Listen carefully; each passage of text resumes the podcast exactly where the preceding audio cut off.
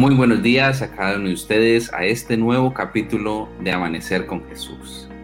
Un programa donde nos reunimos todos para compartir, para adorar, para orar y para prepararnos para su segunda venida. Maranata, vamos a escribirlo allí con alegría, esa esperanza en nuestro corazón. Cristo viene por ti y por mí. Iniciamos en esta semana una nueva temática basados en promesas de su gracia. Cuando hablamos del perdón, cuando hablamos de estas situaciones, la gracia comienza a tomar un valor muy importante para cada uno de nosotros. Así que alístate porque vamos a tener hoy armas para la guerra. ¿Tienes un arma por ahí? No mentiras, no, armas no, no, no tenemos nuestra arma. Nuestra arma es la palabra de Dios. Armas para la guerra. Tiempo de compartir. Podemos allí eh, darle eh, compartir, esa es la palabra. Quería utilizar otra, pero no. Compartir esta transmisión. A tus amigos, a tus familiares, es tiempo en el cual no podemos quedarnos callados. Saludamos a nuestros hermanos también de la Unión Colombiana del Sur que se unen a esta hora a la transmisión. Que tenemos una buena noticia. Esta noticia tiene que ver que el alcalde de Cali recibió el día de ayer el libro Misionero Esperanza en medio del caos. No nos podemos quedar quietos. Recuerden que el libro Esperanza en medio del caos que estamos compartiendo como eh, libro del año, libro misionero, puede traer a cada uno de los hogares la bendición de Dios. Así que muy buenos días a cada uno de ustedes, a Yusibel, Fabio Chávez, nuestro hermano José Bernardo que nos dice, Cristo viene por mí y por ti. Luz Marina Palma, gracias por acompañarnos. Esperanza Rosas, allí de Boyacá, gracias. Feliz semana también para ti, Esperancita, Magdalena. Luis Fernando Ríos, Jenny Marín también nos dice, Maranata, Cristo viene. Así es, mis hermanos. Si hoy domingo nos cuesta levantarnos como que la sábana pesa más. Esperancita, nosotros aquí en el llano no hablamos de cobijas así como allí en Boyacá. Nosotros hablamos de la sabanita para medio cubrirnos. así que hoy domingo como que pesa un poquito más, pero hermanos, promesas de su gracia. Estos capítulos que vamos a estar estudiando y esta temática va a ser genial para todos, así que no puedes perdértela cada mañana. Recuerda compartir el link para que muchos puedan de una manera u otra sentirse beneficiados. Que soy muy tímido para predicar. Bueno, ahora tienes el teléfono para darle clic. Ahí, ahí la timidez no vale. Ahí somos bien, bien, bien agresivos para compartir. Así que bienvenidos, Pastor Joel. ¿Cómo amaneces? Muy buenos días. ¿Trajiste tus armas? Muchas gracias. Buenos días. Bueno, traía las armas de la guerra, no el audio, pero aquí hay una. Me saludarle hoy, al igual que nuestros queridos hermanos que nos saludan desde las diferentes localidades. Sí, la gracia de Dios concede muchos elementos preciosos. Hoy vamos a decir, hablar, estudiar uno de ellos, pero durante toda la semana seguiremos estudiando las promesas de su gracia y cómo las recibimos de manera tan especial. Así que vale la pena compartir este mensaje porque si algo necesitamos como seres humanos es la gracia. Gracia infinita de Dios. Es muy especial. Amor, buenos días. Así es, pastor. Queremos saludar a Dioselín que nos sigue desde Machala, Ecuador. Andrea Barrera, Gloria Velasco, Duber Morales. Muy buenos días a ustedes también por seguirnos. Marisol, Duber, qué bueno escribir esa bella promesa de Maranata Dile ahí, Cristo viene por ti, Mari, también. Muy bien, así lo escribió Tuber. Muy bien. Vamos entonces a nuestro tip, a nuestros tips de hoy. Buenos días. Hola, Mari, ¿cómo amaneces? Bien, gracias a Dios. Muy contenta. Nueva semana, nuevos temas para aprender más del Señor. Así es. Bueno, queridos hermanos y amigos, durante esta semana eh, estamos aprendiendo un secreto.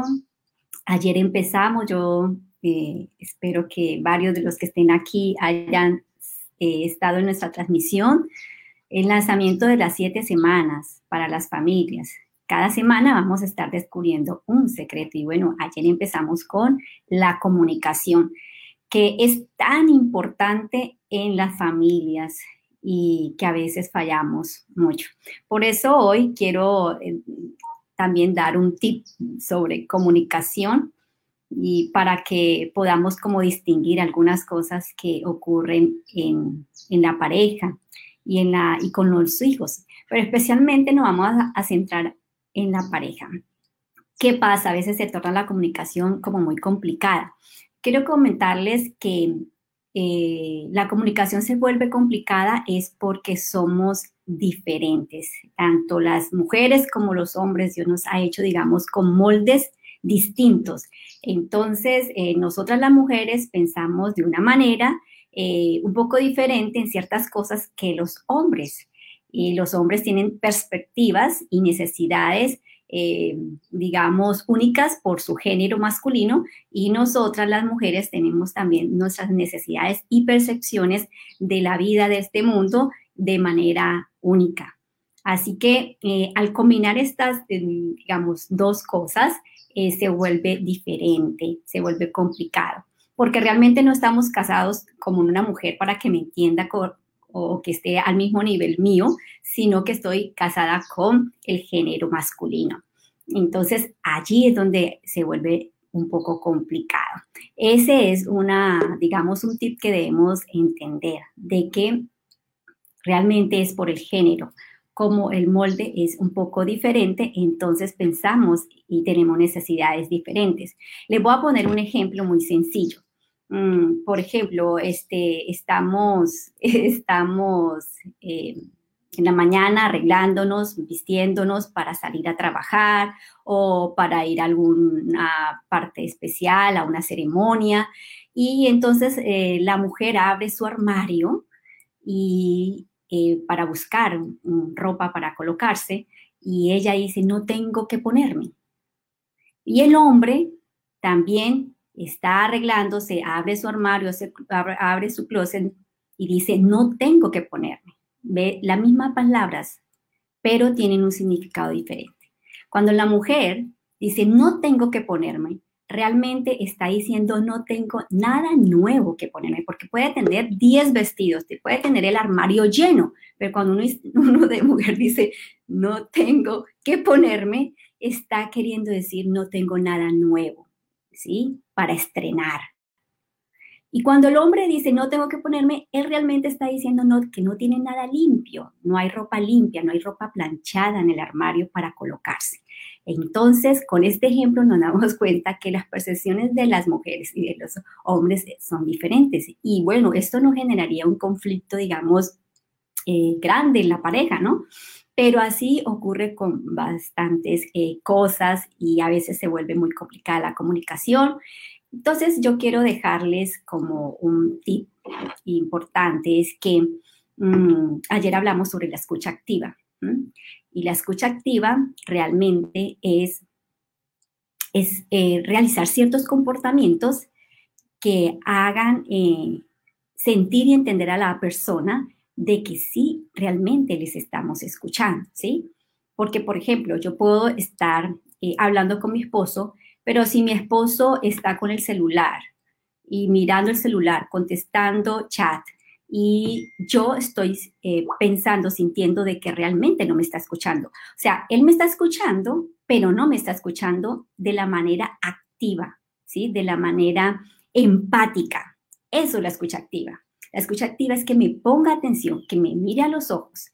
Así que eh, el tip para esta mañana es que mm, miremos la diferencia entre lo que estoy diciendo y lo que realmente quiero decir. Porque el hombre, como tiene un molde diferente, estará pensando en otra cosa. Y yo estoy queriendo decir algo y, él no me está comprendiendo. Entonces, queridas familias, mm, el reto pues es eh, tratar de entender esa diferencia. ¿Y cómo lo hacemos? ¿Cómo podemos eh, descubrir esa diferencia que hay entre lo que está, eh, está diciendo y lo que realmente quiere decir? Bueno, pues muy sencillo. Debemos investigar. ¿Cómo investigamos? Haciendo preguntas. Entonces debemos preguntar al esposo o al esposo, amor, este, realmente esto es lo que te está ocurriendo, no tienes, no tienes nada limpio, no tienes ninguna ropa limpia, no hay nada planchado en tu armario, porque eso según es lo que el, hombre está pensando. Y ya uno le dice, no, amor, es que yo quiero algo, algo nuevo porque, bueno, este, me antojé de una blusa que vi en el, en el, allí en, el mostrador cuando pasé y va, a decir, yo quiero comprarme esa blusa. Entonces, eh, ya cuando hacen estas preguntas, cuando hacemos la investigación, entonces vamos, ah, ya, o sea que lo que realmente tú estás diciendo quieres es esto y aquello. Eso es muy, digamos, sencillo, pero a veces no lo hacemos. No preguntamos, nos quedamos callados. Eh, como para que el otro adivine. Y, mi esposo me dice, es que yo no soy adivino, ninguno es adivino, pero ¿qué podemos hacer? Utilicemos lo que el Señor nos ha dado, el don del habla. Preguntemos, preguntemos, así salimos de dudas y no vamos a estar pensando otra cosa que lo que nosotros creemos y entonces se vuelve complicada la comunicación. Así que realmente es como sencilla, pero debemos seguir esos pasos, entender que somos diferentes que nuestro género de mm, femenino es diferente al género masculino, que hablamos en código por nuestras propias percepciones, pero debemos entender la diferencia preguntando, investigando de manera cordial, amable y realmente va a ser de gran bendición. Así que el Señor nos bendiga, queridos hermanos. Vamos a continuar nuestra parte importante. Muchas gracias, amor, por estas indicaciones sobre comunicación en pareja. Qué valioso es tenerlas en cuenta para que nuestra eh, interacción sea lo más positiva. Y hablando de lindas parejas que se entienden muy bien, tenemos con nosotros nuestros amigos de hoy, Pastor Henry Calderón y su esposa Luz Miriam. Bienvenidos a Amanecer con Jesús. Qué alegría verlos y saludarlos. Buenos días, pastor. Muchas gracias. También nos alegra saludarle en esta mañana y a todos nuestros hermanos que están en sintonía. Bueno, nos alegra saludar a todos y qué bendiciones poder amanecer con Cristo Jesús el día de hoy. Amén, amén. Qué bueno, así es. Es momento de la oración para que nos eleven al trono de la gracia en oración intercesora. Bueno, pastor, gracias, gracias. Eh, mi esposa va a leer un texto como introductorio a la oración, a la oración y eh, oraremos precisamente por el tema de hoy, que es un tema bastante especial, que es un tema que nos habla acerca de la armadura del cristiano. Y vamos a orar también por una persona en especial y por cada uno de los hermanos que están allí conectaditos que tienen sus pedidos de oración. Muy bien, nos dice eh, el libro de Mateo capítulo 21, versículo 22, una promesa muy bonita, corta, conocida, pero muy adecuada para la oración. Y todo lo que pidiereis en oración, creyendo, lo recibiréis. Amén. Muy bien, queridos hermanos, así que les invito para que eh, cerremos nuestros ojos ahí donde están y vamos a tener esta oración especial. Oremos. Gracias te damos, Padre Celestial, por las bendiciones que nos regalas. Gracias por la linda oportunidad que nos das de levantarnos, ver la luz de un nuevo día, este nuevo amanecer para, eh, para estar contigo, para comunicarnos, Señor, a través de la oración, del estudio de tu santa palabra. Gracias por cada persona que está conectada con nosotros, que eh, pone, Señor, en sus corazones la disposición de levantarse también con el ánimo de ponerte a ti en primer lugar en sus vidas.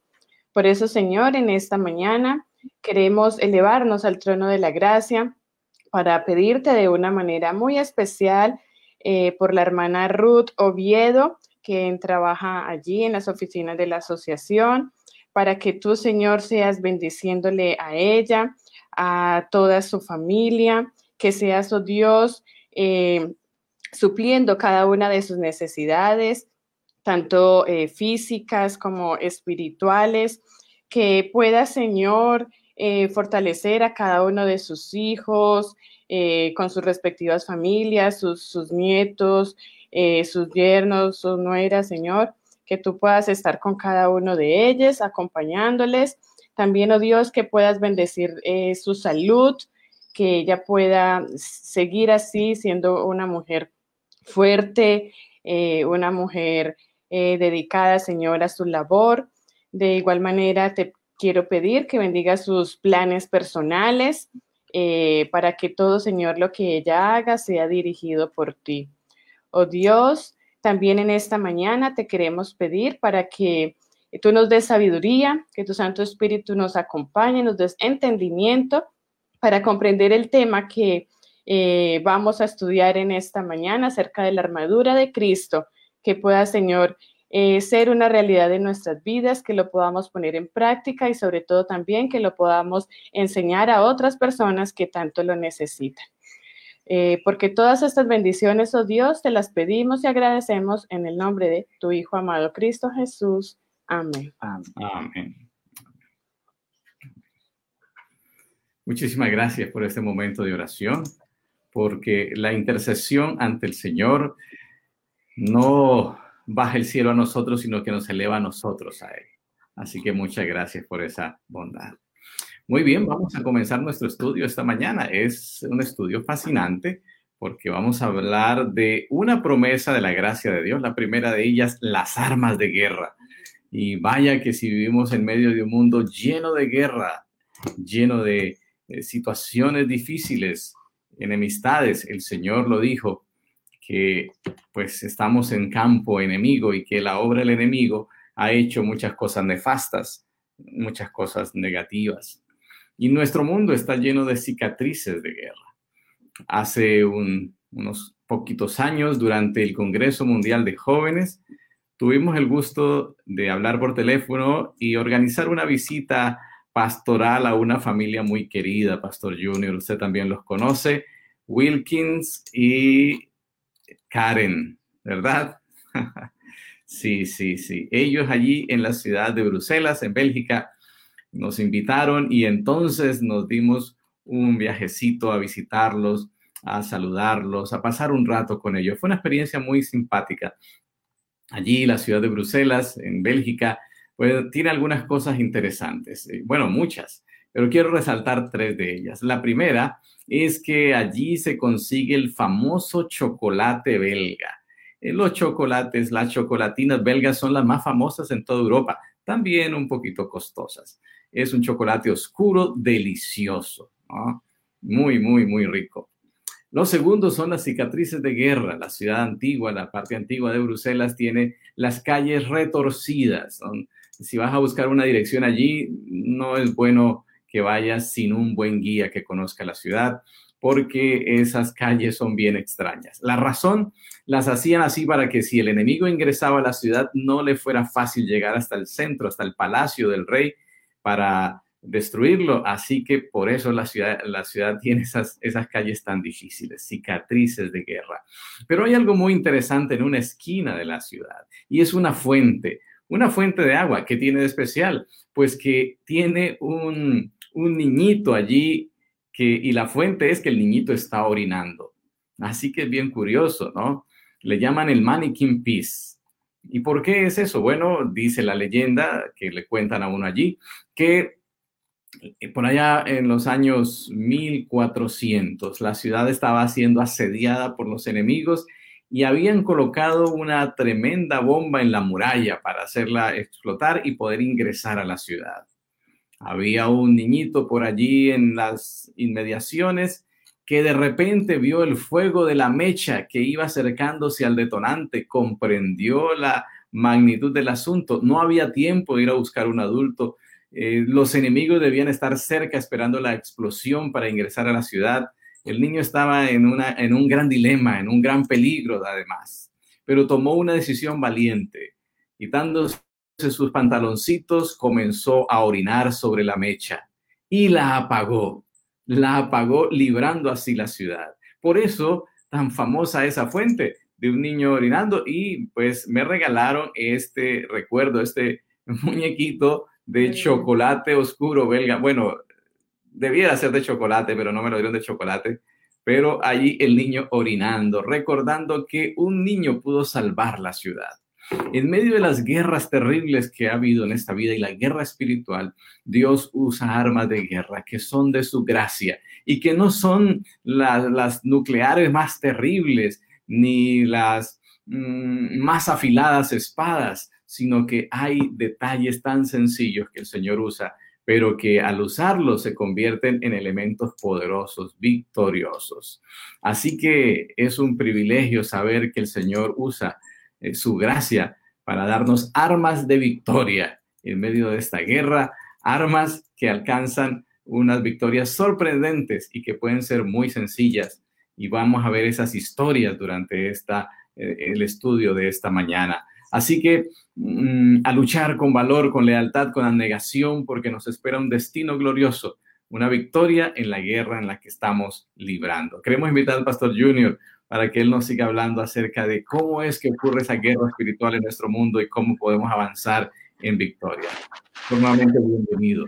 Claro que sí, Pastor Joel, muchas gracias. Eh, pues mencionas algo interesante, Pastor, y es que este mundo precisamente es un campo de batalla entre dos fuerzas muy poderosas, la fuerza del bien y la fuerza del mal.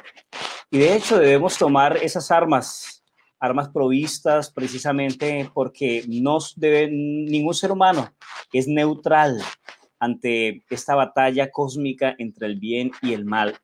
Y eh, es interesante notar que el libro de Apocalipsis nos presenta que esta lucha espiritual irá hasta el final. Y en Apocalipsis capítulo número 12, verso 17, presenta allí a un poder que hará guerra a la iglesia remanente antes del segundo advenimiento de nuestro Señor Jesucristo. Y dice Apocalipsis capítulo 12, versículo 17, que entonces el dragón se llenó de ira contra la mujer y se fue a hacer guerra contra el resto de la descendencia de ella, los que guardan los mandamientos de Dios y tienen el testimonio de Jesucristo. Y este poder es un poder eh, eh, que tratará de destruir y dañar a la iglesia, pero algo que realmente resalta la escritura, y es que a pesar de esa lucha espiritual entre el bien y el mal, siempre podremos llegar a ser vencedores si estamos conectados con Dios. Y hay una recompensa maravillosa al que venciere, y eso lo presenta también la escritura en Apocalipsis capítulo 2, versículo 11. Y dice que al que venciere le daré a comer del árbol de la vida, el cual está en medio del paraíso de Dios. Y allí vemos que aún en esta batalla espiritual podemos estar de parte de la victoria si realmente ponemos nuestra vida, nuestra esperanza y ponemos eh, nuestra nuestra entrega total a aquel que ya ha vencido, porque recordemos que Cristo Jesús ha vencido al enemigo y eh, en Romanos 8:37 así lo presenta, por medio de quién podemos llegar a ser vencedores, pues seremos vencedores en todas las cosas, seremos más que vencedores por medio de aquel que nos amó y es precisamente en Cristo Jesús y Él es el líder victorioso que jamás ha perdido una batalla que siempre ha luchado en favor de sus hijos y siempre ha sido victorioso. Y si nosotros también estamos conectados con Dios, conectados con Él, con nuestro Señor Jesucristo, también seremos más que vencedores en todo, como lo presenta Romanos capítulo 8, versículos 37 y aún el versículo 38 y versículo 39, que quiero también resaltarlos y leerlos en esta, en esta mañana. Creo que también son muy importantes y muy pertinentes sabiendo de que nada nos podrá separar del amor de Dios que es en Cristo Jesús, Señor nuestro. Y así lo presenta el versículo número 38, dice, por lo cual estoy seguro que ni la muerte, ni la vida, ni ángeles, ni principados, ni potestades, ni lo presente, ni lo porvenir, ni lo alto, ni lo profundo, ni ninguna otra cosa creada nos podrá separar del amor de Dios que es en Cristo Jesús, Señor nuestro. Y aunque estamos en una batalla espiritual, aunque el enemigo quiera destruirnos, quiera destruir a la iglesia, aunque el enemigo quiera acabar a, esa, a ese grupo especial, a esa descendencia de ella, al resto de la descendencia de ella. Sabemos que el Señor nos sostendrá siempre y cuando estemos conectados con Él y estemos dispuestos a hacer su voluntad. la recompensa es disfrutar de la vida eterna con Cristo y recordar que nuestro líder victorioso es nuestro Señor Jesucristo, el cual siempre ha estado allí para sostener y socorrer a sus hijos. Y hay una historia, Pastor Joel, que me parece a mí sorprendente, maravillosa, y es precisamente cuando Josué iba a, a entrar en guerra, iban a tomar allí la ciudad de Jericó. Y eh, en el libro de Josué capítulo 5, versículos 13 y 14, nos presenta que aparece allí el jefe invisible del ejército de Israel. Y la escritura lo presenta de la siguiente manera que realmente es sorprendente saber de que el Señor siempre está allí cuando estamos librando batallas y batallas espirituales. Y Josué capítulo 5, versículo 13 dice de la siguiente manera. En, estando Josué cerca de Jericó, alzó sus ojos y vio a un varón que estaba delante de él, el cual tenía una espada desenvainada en su mano. Y Josué, yendo hacia él, le dijo, ¿eres de los nuestros o de nuestros enemigos? Estaban en guerra, iban a tomar una ciudad, la ciudad de Jericó y allí estaba un hombre con una espada desenvainada y, Josué le preguntó, bueno, ¿eres de los nuestros o de nuestros enemigos? Y la pregunta y la respuesta a esa pregunta fue muy, muy poderosa, muy interesante. Y dice, él respondió, no, mas como príncipe del ejército de Jehová he venido ahora. Entonces Josué, postrándose su rostro en tierra, lo adoró y le dijo, ¿qué dices, mi señor, a tu siervo? Y el verso número 15 dice, y el príncipe del ejército de Jehová respondió a Josué, quita el calzado de tus pies, porque el lugar donde estás es santo. Y Josué así lo hizo. Así es que vemos que aquel jefe invisible del ejército de Israel siempre está allí dispuesto para nosotros, para darnos la victoria y para ayudarnos en las luchas espirituales en las cuales nosotros nos encontremos y sabemos que el Señor estará con nosotros porque nuestro refugio es el Dios de Jacob. Amén, amén. Muchas gracias por esa explicación maravillosa acerca de la victoria que el Señor nos ofrece. Y qué interesante cómo se menciona a Josué. Y por supuesto las estrategias de guerra que Josué recibió fueron muy extrañas, pero la victoria fue contundente. Eso es lo que significa la gracia de Dios. ¿Cuáles son las armas que Dios nos da hoy para la guerra que libramos? ¿De qué podemos estar revestidos y pertrechados para hacer frente al enemigo hoy? Bueno, el pastor Carlos Moreno nos va a explicar ahora acerca de esto. Pastor, buenos días, bienvenido. Pastor Joel, buenos días, buenos días a mi amigo Henry Jr., su esposa, cada uno de los amigos que hoy domingo han decidido estar estudiando la palabra de Dios aquí con nosotros. Esas armas de guerra, pues me recuerdan algo, Pastor Joel, tal vez usted recuerda una experiencia. Viajábamos hacia Yopal y en uno de los retenes de rutina que hace la policía nos pidieron que descendiéramos del vehículo, nos requisaron y recuerdo mucho una, una frase que usan a veces en los retenes y es, ¿llevan armas? Esa es una frase que nos dicen muchas veces. Y ese día llevábamos muchas armas, porque llevábamos varias cajas de Biblias. Entonces el, el, agente le dijimos, sí, sí, llevamos es, Biblias. Ah, bueno, son pastores, sí, somos pastores, llevamos esas Biblias. Bueno, parece que se nos ha congelado un poquito en esta historia especial de la requisa justo en el viaje a Yopal. Teníamos entonces las cajas de Biblias allí y esa fue la respuesta. Tenemos muchas armas. Algo pasó especial con ese funcionario de, la ley que estaba requisándonos cuando vio todas esas Biblias y es lo que el pastor quería resaltar y es el, el eh, la la reacción interesante del hombre al decir, yo, yo también quiero una, yo también quiero una, ¿no? Él, tenía allí en su cintura eh, las armas de dotación que les proveen a los funcionarios, a los eh, policías, tenía su motocicleta, tenía toda su dotación, pero necesitaba el arma más importante de todas, la que sirve para lograr victorias espirituales en este mundo donde hay una gran batalla. Así que lo que el pastor nos estaba recordando es que ese día entonces sacamos una de las Biblias nuevas, la marcamos de manera muy bonita y el pastor le entregó esa, esa Biblia a ese policía que quería un arma diferente a las que portaba, un arma de verdad, un arma, bueno, quiero decir de verdad en el mundo espiritual, que es la batalla más difícil, más compleja que libramos y de la cual no tenemos dónde acuartelarnos o atrincherarnos en todo lugar tenemos batalla y esa batalla es con el enemigo de Dios. Muy bien, Pastor Carlos, esperamos que el fluido eléctrico haya regresado, pueda estar con nosotros. Pastor, estaba terminando de contar su historia, ¿no? Pero ¿qué fue lo que dijo el policía exactamente? ¿Usted lo recuerda bien? Muy bien, Pastor. Sí, así que dijo, ah, son Biblias.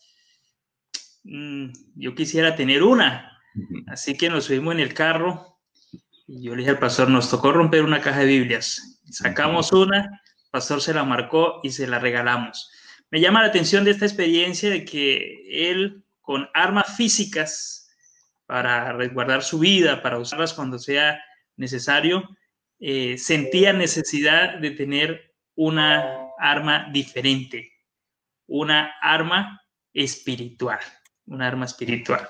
Así que eh, vemos eso, ¿no? Y en otra oportunidad también viajábamos con el hermano Jason, llegando allí al bello municipio de Puerto Rico, y uno de los, de los soldados que nos revisó manifestó su deseo de tener una Biblia, igual le regalamos una Biblia. Y esas armas espirituales son de las cuales nos habla el tema de esta hora. Según de Corintios 10, 4, dice, porque las armas de nuestra milicia no son mundanas, sino poderosas en Dios para destruir fortalezas. Como aún los hombres que son diestros en el manejo de armas físicas terrenales eh, reconocen de que existe un arma mucho más poderosa, un arma que realmente puede protegerles, ayudarles en, en sus necesidades y es la palabra de Dios. Ahora, ¿qué pueden hacer estas armas espirituales? Qué es lo que realmente hacen estas armas espirituales, dice el versículo 5 de 2 Corintios 10, para derribar argumentos y toda altivez que se levanta contra el conocimiento de Dios y cautivar todo pensamiento en obediencia a Cristo. Así que las armas espirituales de las cuales nos dice la Biblia, lo que pretenden es derribar los argumentos que nosotros los seres humanos tenemos para no hacer lo que Dios quiere, derribar nuestro orgullo, derribar nuestra altivez, someter nuestra vida al que sí merece la honra y la gloria y es nuestro Señor. A través de estas armas espirituales, el Señor quiere que seamos cada día más obedientes.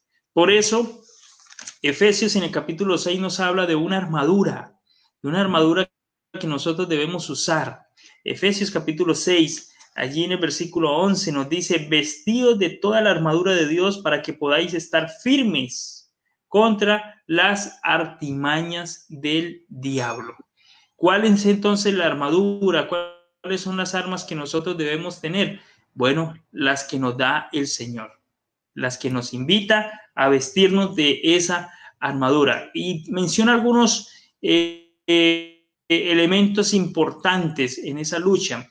Entre ellos, que nuestra lucha no es carnal. El versículo 12 dice, porque no tenemos lucha contra sangre y carne, sino contra principados, contra potestades, contra los gobernadores de este mundo de tinieblas, contra malos espíritus de los aires. Así que, como nuestra lucha no es carnal, las armas materiales, las armas carnales no sirven de nada.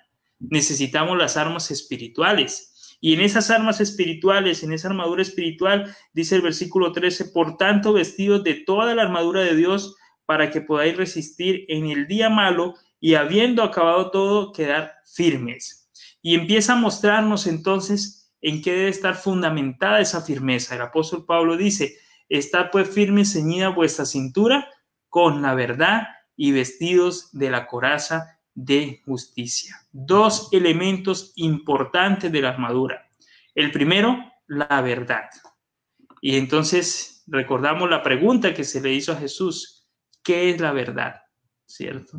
¿Quién es la verdad? La verdad es Cristo. Jesús lo dijo. Yo soy el camino, la verdad y la vida. Nadie viene al Padre si no es por mí. Nosotros, los hijos de Dios, debemos tener como arma especial la verdad, conocer la verdad, conocer a Cristo, conocer de su palabra. La coraza de justicia que nos da el Señor. La justicia nuestra es, eh, lo dijéramos, no, no, sirve, ¿sí? La justicia nuestra no nos, no nos habilita para la salvación, pero la justicia de Cristo es la que nos ayuda en nuestras necesidades. El versículo 15 dice, calzados los pies con la prontitud para dar el evangelio de paz. Esto es interesante porque aquí nos está hablando acerca de nuestra responsabilidad misionera. E interesante, como dice esta versión, calzados los pies con la prontitud para dar el evangelio de paz. El buen soldado de Jesucristo debe tener unos pies ágiles, prestos para compartir con otros el mensaje del Evangelio. Y en este tiempo, pues tal vez eh, el apóstol no debería tener los pies con la prontitud del Evangelio de paz, sino tal vez los dedos, ¿no? Para colocar los mensajes allí en el celular, para compartir eh, las, los mensajes de salvación a otras personas. Ahora, dice el versículo 16, sobre todo tomar el escudo de la fe con que podáis apagar todos los dardos encendidos del maligno. El escudo de la fe es lo que nos está eh, ayudando para soportar todos los ataques que Satanás nos hace. Y ese escudo debemos nosotros usarlo todos los días, pedirle al Señor que nos ayude a aumentar esa fe y así poder nosotros mantenernos firmes en medio de las pruebas, en medio de los ataques, de las dificultades. El versículo 17 dice, tomad el yelmo de la salvación y la espada del Espíritu, que es la palabra de Dios. Recordemos que el yelmo era el elemento que usaban para proteger la cabeza. Los soldados se protegían con el yelmo. Entonces, eh, lo que la palabra de Dios nos está diciendo es que nosotros debemos igualmente protegernos, el yelmo de la salvación, es decir, la esperanza de la salvación es la que protege nuestra vida. Así eh, podemos conservar el valor y proteger nuestra vida espiritual cuando tenemos esa esperanza de vida eterna. Y por último, la espada del Espíritu, que es la palabra de Dios. No puede faltarnos la palabra de Dios. No podemos dejarla a un lado, no podemos reemplazarla por nada. La palabra de Dios es esa arma especial con la cual nadie puede luchar, sino que todos al tomarla podremos ser vencedores. Así que hay que estudiar y conocer por uno mismo lo que enseña la palabra de Dios. Que el Señor nos bendiga y que podamos tener esa armadura especial y esas armas especiales para vencer los enemigos no carnales, sino los enemigos espirituales.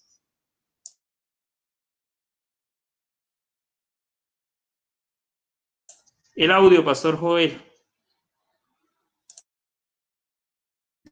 A ver, oh, sí, aquí está. Gracias, gracias, Pastor Carlos, por ese recuento de las armas del cristiano, también por esas experiencias que nos recuerdan la necesidad de las armas espirituales para hacer frente a la batalla más grande que es por nuestra vida eterna. Pero en esas armas que el Señor nos provee con su gracia, está provista la victoria. La victoria es una realidad y el Señor nos ayuda a alcanzarla a través de la fidelidad. Queremos invitar al pastor Darwin para este cierre del estudio de las armas de la gracia. Pastor Joel, buenos días, buenos días a la mesa de trabajo y a nuestros hermanos que están allí activos en el chat dejando sus mensajes. Estaba mirando, escuchando todo el tema de la armadura de Dios, así que entré a mirar que el cargar una armadura no es un asunto fácil, pastor. Estaba mirando cuál es el peso promedio que lleva sobre sus espaldas un soldado en Estados Unidos y es de 30 a 50 kilos. Bastante. ¿Y cuánto es el peso promedio de un soldado en Colombia? Y daba el estudio allí que era un promedio de entre 20 a 30 kilos. Estamos hablando de algo promedio. Ya cuando tienen que ir a la selva y esta situación, pues este peso también aumenta. Así que cargar 30 kilos a la espalda, cuando uno entiende esta parte, ahora puede entender lo que dice 2 de Timoteo capítulo 2. Y dice, tú pues, hijo mío, esfuérzate en la gracia que es en Cristo Jesús. Como todos sabemos, llevar una armadura no es sencillo, es pesado, es incómodo, seguramente como que no da mucho gusto y yo creo que cuando se está empacando las cosas a ellos se les da una bitácora, así como cuando nosotros vamos de campamento, ¿no? Eh, cuando uno está iniciando el campamento le falta echar uno el televisor de 55 pulgadas en la mochila, el resto va todo lo demás. Bueno, falta el internet también. Cuando uno está así iniciando, iniciando, pero uno va cogiendo cancha y uno después dice, no, esto para qué dos pares de esto, mejor un solo par, mejor llevo esto. Y la mochilita sale menos de nada, sale muy sencillita. Pues estos soldados cuando hacen su, su maletín, seguramente hay algunas cosas que son prioridades y no las pueden dejar. En nuestra vida cristiana, todo lo que acaba de mencionar el pastor Carlos es una prioridad necesitamos la espada, necesitamos el escudo, necesitamos el yelmo, necesitamos la coraza. Y un cristiano no se puede dar el lujo en estos tiempos, pastor, de decir, ah, la espada dejémosla a un lado, que es que eso ya está anticuado. No, me pesa mucho el escudo, ah, dejemos el escudo allí a un ladito. Yo como que voy a dejar la oración, voy a dejar la lectura de la Biblia, voy a dejar de, de predicar el Evangelio. No, todo es un conjunto y por el lugar, el lugar de la armadura del cristiano que yo deje a un lado, simplemente va a ser el lugar por donde Satanás va a querer filtrarse para querer destruirme como un soldado de Jesús. La Biblia habla que nosotros somos soldados de Jesús. Sí, ahí mismo en Timoteo sigue diciendo, estoy leyendo 2 de Timoteo 2, 3. Tú pues sufre penalidades como un buen soldado de Jesucristo, dice la Biblia. Claramente hace esa comparación en el ministerio que nosotros llevamos en esta tierra. Y sigue diciendo ahora el versículo 4, una invitación especial, porque eh, no solamente es tener la armadura, sino es saber cómo utilizar esa armadura. Y dice el versículo 4, ninguno que milita se enrede en los negocios de la vida a fin de agradar a aquel que lo tomó por soldado. Y sigue diciendo, y también el que lucha como atleta no es coronado, sino lucha legítimamente. ¿Qué está diciendo ese versículo? El versículo 3 de segunda de Timoteo capítulo 2, que nosotros también vamos a sufrir penalidades como un buen soldado de Jesucristo. Así como el soldado está en la borde de la carretera con lluvia, con sol, con frío, y él está allí juicioso, muchas veces levantando su manita para saludarnos cuando vamos viajando por, por la carretera prontamente, ¿verdad? Vamos a poder volver a hacer eso. Pues de la misma manera nosotros como cristianos tenemos ah, vicisitudes, tenemos dolencias, tenemos situaciones, pero Dios nos dice en su palabra, no se dejen enredar en las cosas de este mundo. No deje que, esa armadura espiritual que acaba de mencionar el pastor Carlos se nos enrede en los diferentes quehaceres del mundo hasta tal punto que no sea estorbosa. Por el contrario, debemos tener nuestros ojos en una meta celestial. Debemos tener nuestros ojos en un propósito a alcanzar que es la vida eterna. Por eso hay algunas palabras que hablan de fidelidad y hablan de victoria en la vida del cristiano, en su vida cristiana. Eh, uno de ellos está en Apocalipsis capítulo 12, versículo 11, y dice, y ellos le han vencido por medio de la sangre del cordero y de la palabra del testimonio de ellos, y menospreciaron sus vidas hasta la muerte. Está diciendo también allí eh, este pasaje de la escritura.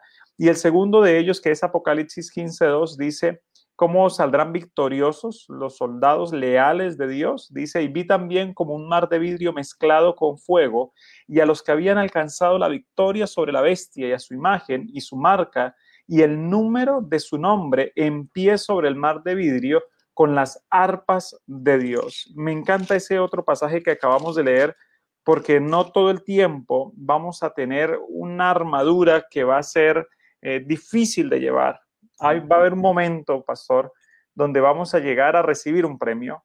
Y ese premio que vamos a recibir, explicándolo de una manera muy, muy sencilla, es que no sé si ustedes han visto por televisión cuando va el gobierno a algunas comunas en Medellín o en otras ciudades y se acerca a estas comunas peligrosas y colocan una mesa e intercambian algunas navajas por mercados o algunas pistolas por dinero y hacen algunos intercambios.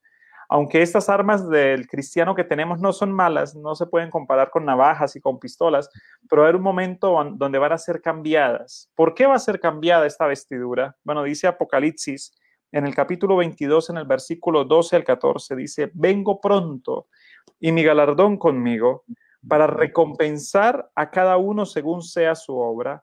Yo soy el alfa y la omega, está diciendo nuestro Señor, el principio y el fin, el primero y el último. Bienaventurados los que lavan sus ropas para tener derecho del árbol de la vida y para entrar por las puertas de la gran ciudad. Ahí podemos hacer una pequeña comparación. Llegará un momento donde nuestras vestiduras corruptibles de pecado y difícil de llevar, como es difícil de, tener el estudio de la palabra, levantarnos un domingo a escuchar un tema espiritual y todas estas cosas, llegará un momento donde serán cambiados por vestiduras blancas de victoria, de haber alcanzado, haber pasado como fieles soldados el llamado que Dios nos ha realizado. Dios desea a cada uno de nosotros eh, salvarnos, y por lo tanto a todos nos ha dado el mismo armamento y por, lo, por, ente nos ha dado la misma oportunidad de poder enfrentar las batallas del enemigo. ¿Por qué algunos parecieran que van más adelante que otros? Porque emplean este armamento que el Señor nos ha regalado, la justicia, la coraza, la fe, el amor, eh, la lectura de la Biblia, la oración, porque la emplean con más vehemencia que otros. ¿Cuál es la invitación? La invitación es para que hagamos un uso sincero en nuestros corazones de esta armadura que Dios nos ha regalado, que nos coloquemos de parte del ejército de Dios. Por ende, vamos a recibir burlas, vamos a recibir sufrimientos, vamos a recibir momentos difíciles, pero la victoria está asegurada en la sangre de Cristo. Y la victoria va a ser que en algún momento todo lo que nosotros vemos de nosotros mismos corruptible será vestido de, de incorrupción y vamos a tener la oportunidad maravillosa de hacer un intercambio en algún momento y tener unas vestiduras blancas y vivir con Cristo para siempre. Que Dios nos ayude, pastor, a tener estas armaduras en serio en nuestros corazones y en nuestras vidas y a prepararnos para vivir con Él para siempre. Y ahí está la invitación a nuestros hermanos. Si no podemos dejar pasar esto sin hacer una invitación, no puede ser un asunto teológico solamente. Yo estoy seguro que aquí hay hermanos de la iglesia que quieren decirle hoy a Dios, Señor, ayúdame a que esta armadura de Dios sea una realidad en mi vida. Ayúdame a que pueda tomar el yelmo de la salvación. Ayúdame a que pueda tener el escudo de la fe. Ayúdame a que pueda calzar mis pies con el apresto del Evangelio y de la paz. Ayúdame a poder estar firme con mis lomos, con la, vestido con los lomos de la verdad, vestido con la coraza de justicia. Ayúdame para que la sangre de Dios esté en mi corazón y de esa manera pueda estar firme contra las acechanzas del diablo. Que ese sea nuestro llamado en este inicio de semana, en esta hora. Que Dios nos bendiga a todos. Amén, amén. Muchas gracias, pastor, por ese llamado. Claro que sí, qué maravilloso. Es la oración que coloca la hermana Teresa Inestrosa. Es la oración a la que nos unimos en esta hora para que la promesa de la gracia de Dios, esta primera que estamos invocando durante este día, sea una realidad. Que esta semana podamos estar revestidos de la armadura de Dios, que podamos tener ese, ese escudo poderoso de la fe, el uso de la espada, el yelmo de la salvación, los pies listos para ir sobre los montes o sobre los llanos a compartir el Evangelio de paz. En fin, que estemos preparados para ejercitar nuestras armas y así el Señor pueda llevarnos como fieles soldados de Jesucristo de victoria en victoria. Algo realmente maravilloso, muy, muy especial.